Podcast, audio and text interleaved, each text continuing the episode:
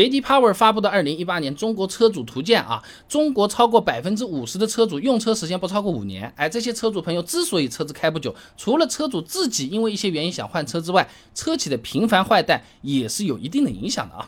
那么，国家统计局在二零一八年公布过一个报告啊，改革开放四十年以来啊，这居民人均收入增长二十二点八倍，从一九七八年到二零一七年，年均以百分之八点五的速度在增长啊，这是。比较厉害了。那比如说五年前年薪十万，按照百分之八点五增长来算，今年年收入有可能是在十五万左右了，或者也有可能自己升职了。原来买的这个车子不太符合自己的这个身份需求或者品质需求了，你就想要换一换了。期刊家用汽车上面有篇论文《中国都市家庭汽车消费换代升级大调查》，上面说啊，对全国范围内一千个家庭呢进行了一个问卷调查，发现有百分之二十一的人呢是由于收入增长。导致想要换新车，百分之十五的呢是原来的车子不符合现有的身份地位，所以想换车。哎，你就好比啊，小学的时候写作业啊、考试，你不是用铅笔的吗？初中的时候要用黑笔了，哎，要搭配修正带一起用了。哎，那你这个时候你这个铅笔、橡皮。等到到了初中的时候，你是不是就想换了？有点这样的味道啊。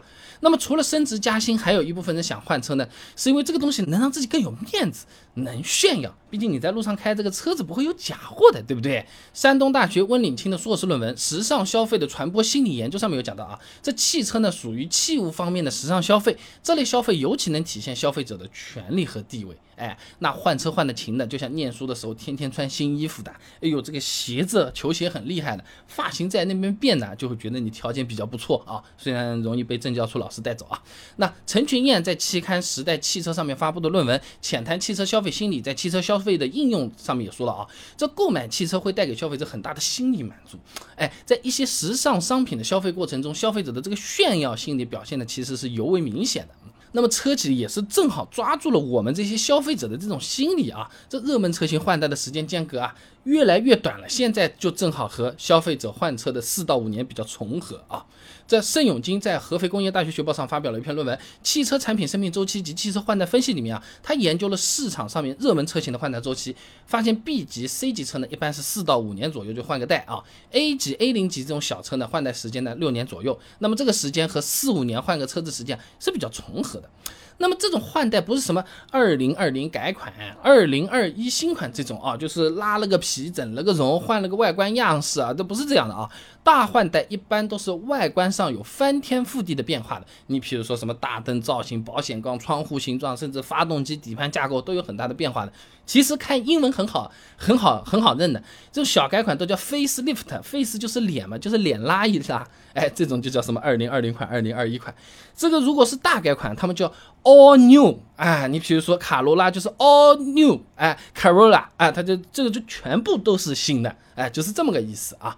那么车企这么干，主要是为了用新款车型来刺激我们这些消费者，哎，让我们掏钱嘛。那早在二十世纪初的时候就已经开始了啊。孙晓娜在期刊《美与时代》上面发布的论文《论汽车外观设计对汽车产品竞争力的影响》，以福特 T 型车为例，上面有讲到过这个 T 型车的故事啊。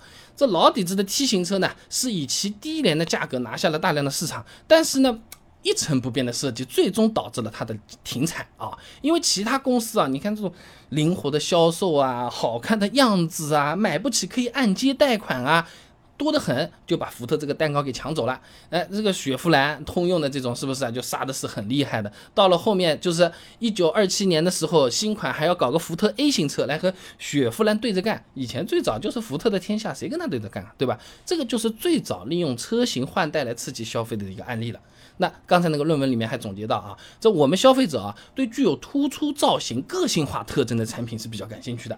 这些产品可以刺激消费者的购买欲望。说人话啊，诶，新款，喂，好看，喂，别人没有。回头一看，哎，我们这车好像是看的比较走了。哎，我们这个鞋好像穿了十五年，要不换一个？买不买得起？我买得起。买得起啊，哎，就会变成这个样子啊，哎，发发布会嘛也是这样的，iPhone 四、iPhone 五、iPhone 六、iPhone 七，是不是都在那边排队？一个手机能用多久？肯定不止一年嘛，对不对？为什么每年都换嘛？而且另一方面，四到五年的时候啊，老车呢也是开始出现一些小毛病了，你用起来有可能就是比较糟心了。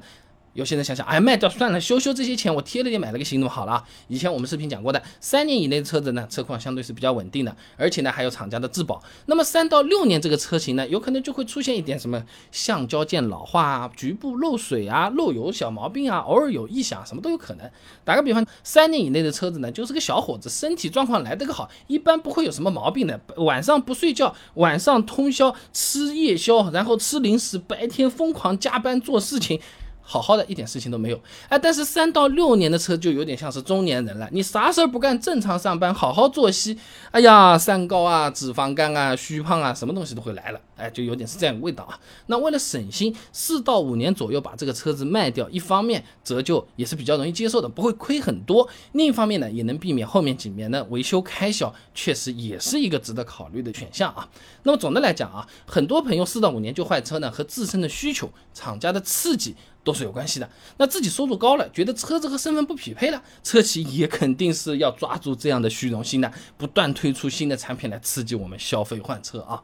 好了，今天的视频呢就先做到这里。如果各位朋友觉得这个视频做的不错的话，还请点我的头像，关注、点赞、转发给你的朋友啊，这个对我非常的重要，动力来源嘛。而且这样你每天就能收到一段超过六十秒的汽车使用小技巧了。